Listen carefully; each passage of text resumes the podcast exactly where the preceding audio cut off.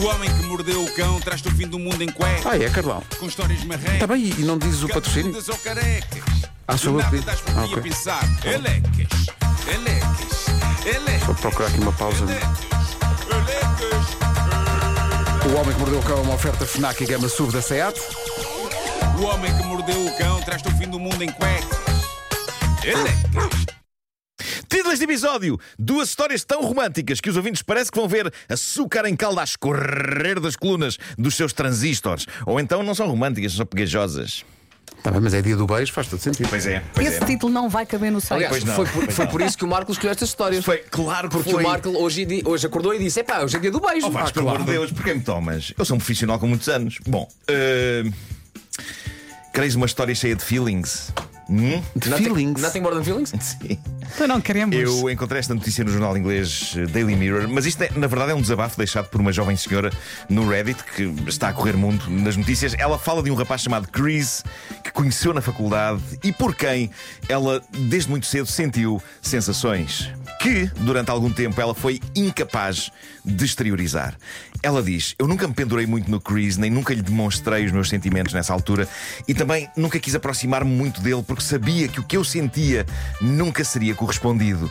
O Chris sabia na altura que eu gostava dele, ou pelo menos ele percebia isso. Dizia sempre que eu era o tipo de pessoa com quem um homem gostaria de assentar e que não me queria enganar. Ele assumia que queria divertir-se antes de assentar com alguém. Dizia isto a outras pessoas, mas também me chegou a dizer isto uma vez. Vocês não sei, mas eu, eu sinto que esta história está a levantar fervura, ok? Está a levantar tá. fervura. Está a apurar. Uh, reparem como isto segue. Em duas ocasiões, o Chris mandou-me mensagens de texto a dizer que sim, que tinha também sentimentos por mim. E mais tarde pedia desculpa e retirava o que tinha escrito. Ah.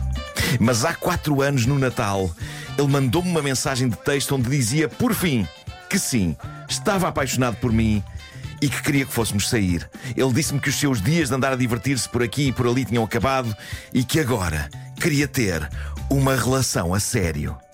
Ah, isto é bonito, não é? Parece uma comédia romântica. Não sei, tenho dúvidas. Eu também Ela- estou ela- aqui no. ela- Epá. Ok, agora que Ela decidiram estou- sentar. É do género, ele, epá, eu tenho aquela como segura. Exato, exato. É um plano tal ali, O não plano B é? está É um ali. Estou plano B. contigo, Vasco. Deixa aqui fazer as coisas que quer. Olha, Mas. Ele meus é um caros- pilantra. Meus caros Não amigos, sei se o Chris é fluxeiro. ela gostou de ouvir aquela declaração. Ela gostou de ouvir Oh, aquela claro, declaração. estava ali toda disponível e apaixonada. E conta que depois. Mas ela foi se divertindo também ou não? Isso, Isso ela não diz, ela ou não? diz, ela não Ficou à diz. espera dele? Hum. Ela não diz. Ah, bom, Ah, ela conta que depois dessa declaração dele decidiu convidar o Chris para uma festa de ano novo que estava a ser organizada pela sua roommate. Romance em festas de ano novo, em que clássico cinematográfico, melhor cena romântica em noite de ano novo: When Harry Met Sally, Meg Ryan e Billy Crystal. Agora, Mas aqui nesta história. a se questão o que é, mas, aconteceu nesta festa de ano novo está ao nível disso, pois, será aquele Chris? será? Será? Não Desembuchar. sei, não sei. Bom, o que Mas aconteceu? estás O a contar Chris- a história. O Chris foi.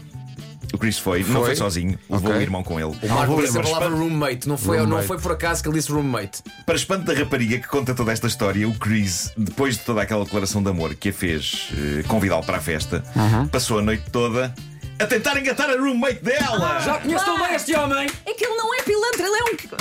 Não é um, É um. Atenção, É um cafajeste! É um café. não um só a tentar, salafrário, é um não, só, salafrário. É um bode em tamanho grande! não só a tentar, diz ela que a dada altura É eles um estavam bode em tamanho- objetivamente sim. estavam na chamada curtição, estavam nos chamados já- melos, Estava. Ah, estavam nos melos. E que.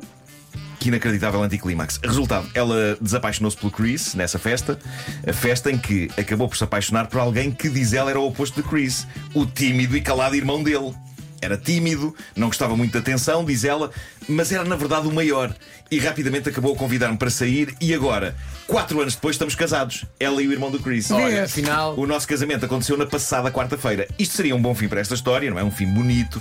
Ah, Aquilo ela- que eu ela- quero é que o Chris tenha apanhado uma DST. ela que achava que Não, não. sentia amor pelo Chris, O Chris acabaria estraga- estragou tudo. a odiar o Chris e a perceber o que era o verdadeiro amor com o irmão do Chris. Diz ela: quero deixar duas coisas claras. Eu nunca tive pelo Chris mais do que uma paixoneta e só depois de me apaixonar pelo meu marido, o irmão dele, é que eu percebi o que é de facto o amor. Ele é tudo para mim, eu adoro mais que tudo. Nunca contei a ninguém sobre a minha paixoneta pelo irmão dele e nem nunca contei ao meu marido. O Chris não ficou feliz quando eu comecei a sair com o irmão e passou a comportar-se de uma forma fria. Estamos a falar do tipo que foi a uma festa de novo a convite dela, onde supostamente o romance deles ia começar e onde ele optou por se fazer toda a noite a amiga dela. É bem feito. E é ele que não fica feliz, não é? É bem feito. Que egocêntrico, Passa a comportar-se de egoísta. Eu forma estou a fria. pensar é nos natais dessa família, o ambiente que Bom, fica. chega ao copo d'água! Ai, ai, ai, ai, ai. Ah, não acabou a história ainda? Não. Não, acabou! É um não, Chris não, fez não, não. porcaria, de certeza.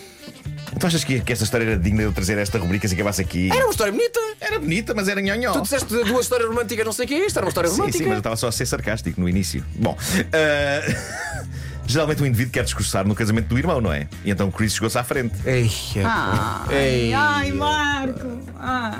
É, não. E foi o discurso mais angustiante que um homem podia levar a cabo na boda do irmão. A dada altura do discurso, o Chris falou da noiva como, e passo a citar, aquela que me escapou.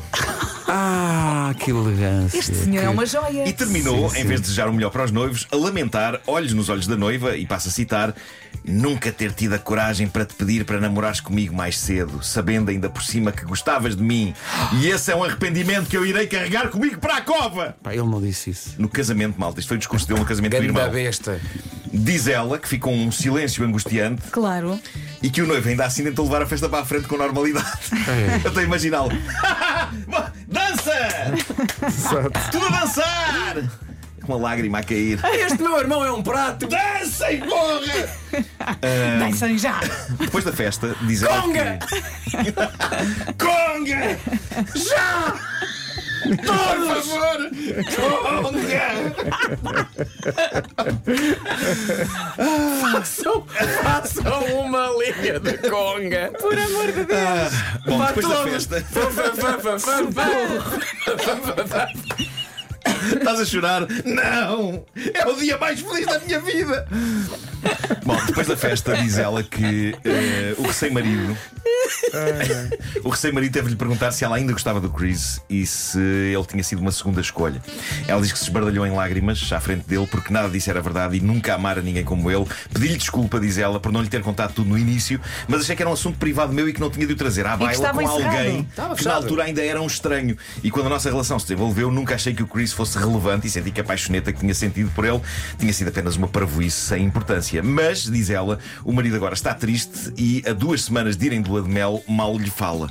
Essas pessoas sentem muito, não é? Todas. Eh, nos comentários desta história, as pessoas parecem concordar em duas coisas. Uma, o Chris é uma besta. Yeah. E dois, eh, é normal o irmão do Chris estar confuso, mas eh, a ferida irá sarar. E eu Toda a acho gente que vai, sim, sim, sim. o Chris A ferida merece um vai sarar. castigo. Eu Sim. ia à casa dele e fazia qualquer coisa. Um não sei. enxerto de areia. Sim. Bom, ah, queria terminar com mais uma breve sobre casamentos. Este é muito breve, mesmo na sua essência. Ah, noites de núpcias. Há uma mística em torno da noite de núpcias, não é? Há planos, há expectativas. É, afinal de contas, é a primeira noite após ser dado o nó. É também uma noite que acontece após um filho da mãe de um dia tão cansativo que a mistura entre estafa e copos geralmente faz com que as intenções dos noivos se fiquem precisamente pelas intenções. Por muita mística que a noite de núpcias tenha, muitos são os casamentos em que a noite de núpcias consiste em duas pessoas semi-vestidas de gala, caídas numa cama, vencidas pelo cansaço, a roncar forte. Bom, a história definitiva sobre frustração na noite de núpcias chega da Austrália, foi contada num recente programa de uma rádio australiana, precisamente, e no programa foram pedidas aos ouvintes histórias sobre relações super curtas. E surge uma ouvinte chamada Rachel e ela diz: Na noite do nosso casamento, quando eu e o meu recém-marido voltámos para o hotel, eu estava tão cansada que estava incapaz de lhe dar o que ele queria. Ele insistiu com ela, ela começou a ver o tipo com quem acabara de casar como um tipo desprezível e péssimo, e ele pediu-lhe o divórcio ainda antes de adormecerem. Duas semanas após a boda, estavam a assinar os papéis da separação. Ah. Isto é incrível. Ele pediu o divórcio na noite de núpcias. Ai, não queres? Então divorcio-me. Ela, está bem, agora vamos dormir. Ah, isto é Correu muito incrível. bem. Isto é incrível. De certa forma, prova que há pessoas que casam não exatamente por amor, mas provavelmente porque estão aborrecidas, não é? Eh, Porque não creio que haja aqui amor. Eles casam, não é? Noite de núpcias. Querida, vamos a isto. Estou cansada, hoje não. Ele mas diz: "Não, já é reparem- noite de núpcias, vamos a isto, é noite de núpcias. Ela não dá, Então, quero dormir, estou-me a cansada. noite correu mal, mas então o quero dia correu divórcio. bem. Então quero divórcio. E ela, tudo bem, já queres uma besta. Fim Que do horror. casamento. Duas histórias em que os protagonistas são ótimas pessoas. É não isso, Sim, é isso, é isso é isso. um é isso. exemplo para todos nós. Eu gosto muito de mostrar que devemos ter esperança na humanidade. É verdade. É. O Homem que Mordeu o Cão foi uma oferta FNAC.pt, uma janela aberta para todas as novidades e também Conga! gama SUV da SEAT, agora com condições imperdíveis em SEAT.pt. O homem que mordeu o cão traz-te o fim do mundo em cuecas, com histórias marrecas, cabeludas ou carecas. Do nada das por ti a pensar, elecas, elecas, elecas, elecas, elecas. elecas.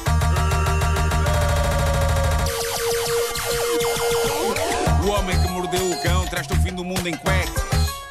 Elecas.